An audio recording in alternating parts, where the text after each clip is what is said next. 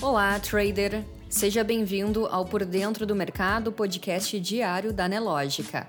Você confere agora os acontecimentos e dados econômicos que vão movimentar o mercado financeiro nesta terça-feira, 3 de janeiro.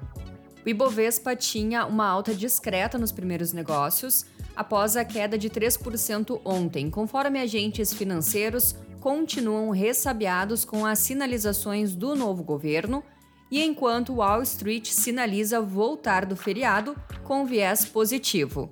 Na Ásia, as bolsas fecharam majoritariamente em alta nesta madrugada, no primeiro pregão de 2023 para a maioria delas, em meio à expectativa de novos estímulos da China após dados fracos de atividade manufatureira. No calendário econômico, dia de agenda vazia no Brasil. No calendário americano, logo mais, PMI Manufatura SP Global de dezembro.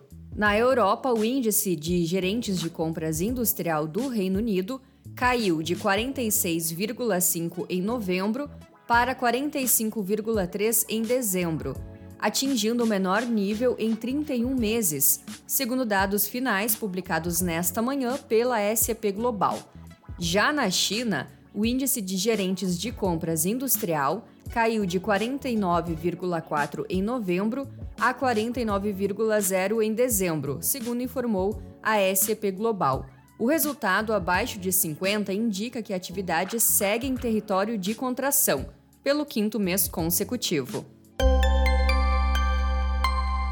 Na economia, o índice de preços ao consumidor semanal registrou desaceleração em cinco das sete capitais pesquisadas no fechamento de dezembro. Isso na comparação com a terceira quadricemana do mês, informou hoje a Fundação Getúlio Vargas.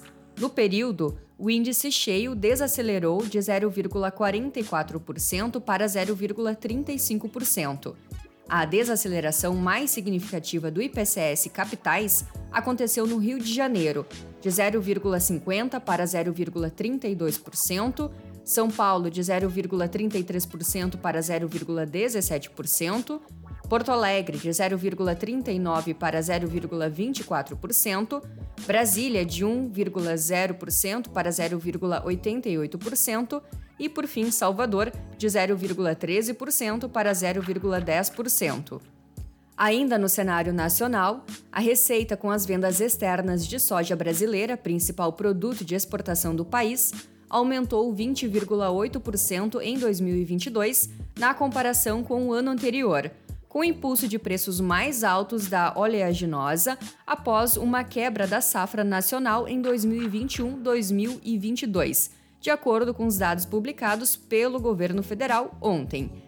E apesar de um recuo nos embarques em volumes na comparação com o recorde de 2021, o faturamento com as exportações de soja somou 46,69 bilhões de dólares em 2022, versus 38,6 bilhões no ano anterior.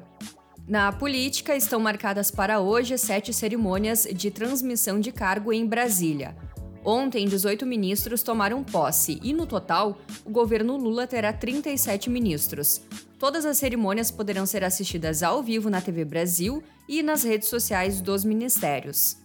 Na área internacional, a mídia estatal chinesa minimizou a gravidade de uma onda de infecções por Covid-19 antes de um briefing esperado nesta terça por cientistas do país com a Organização Mundial da Saúde, que espera uma discussão detalhada sobre a evolução do vírus.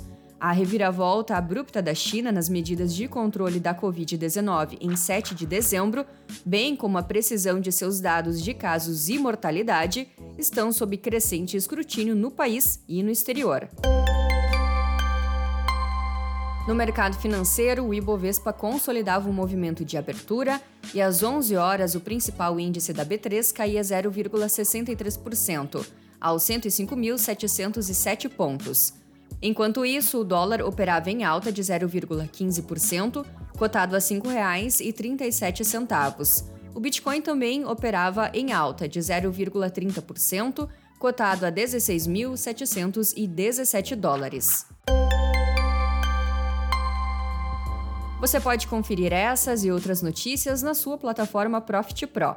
Se você ainda não é assinante, Faça hoje mesmo o seu teste grátis. O link está na descrição do episódio. Um ótimo dia e até amanhã!